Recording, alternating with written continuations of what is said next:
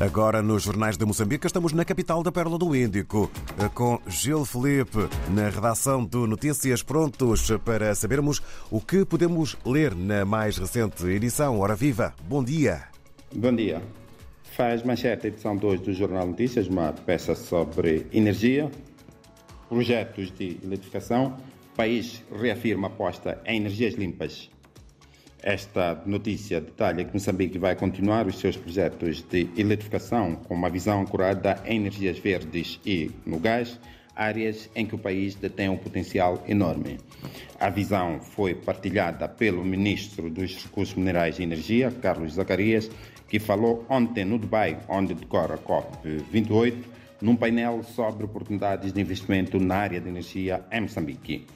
Outros temas de primeira página do Jornal Notícias de hoje empresas do setor empresarial do Estado instadas a reduzir endividamento, saúde intensificações para a prevenção da cólera durante a quadra festiva e Tribunal insera Austral Seguros.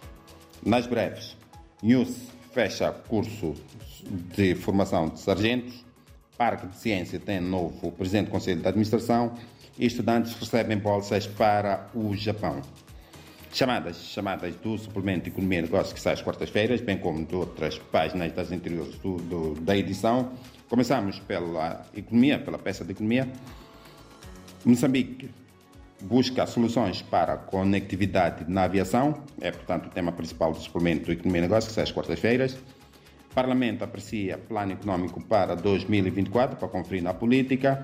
Inovação, inovações impulsionam qualidade no ensino superior, para ler na ciência tecnologia e ambiente. Começamos, entramos agora para as interiores desta edição, como é habitual pela cultura. A Gala Berense de Ungoma, que consagrou os Berenses Jaca. Ungoma é o principal concurso de música em Moçambique, organizado pela Rádio Moçambique. Afinal, teve lugar nesta, esta edição na cidade da Beira.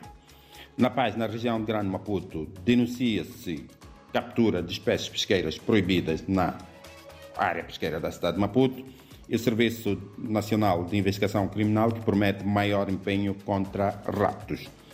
Na economia, privados esperançosos no desenvolvimento da Zambésia e consultora ver riscos na dívida em moeda externa. Estes dois temas estão na página diária de economia, como dissemos anteriormente. Em termos de economia, às quartas-feiras, notícias traz o suplemento de Economia e Negócios, suplemento tabloide de oito páginas com claro. os assuntos económicos de Moçambique e do mundo. Temas principais. País busca oportunidade para conectividade na aviação. A intenção é para o desenvolvimento do turismo. Companhia ruandesa prestes a voar para Maputo. E acordo garante parceria da primeira central solar flutuante. Voltamos ao jornal principal para nos referirmos à política. Plano Econômico 2024 vai a debate na Assembleia da República.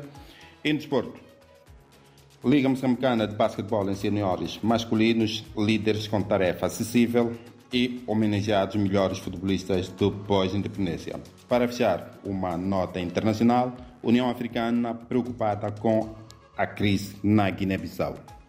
David Joshua, ouvintes da RDPF, que leitores do Jornal Notícias.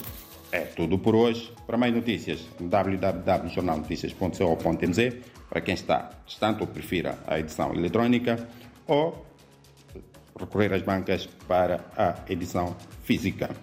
Por hoje é tudo e até para a semana. Uma boa semana a todos.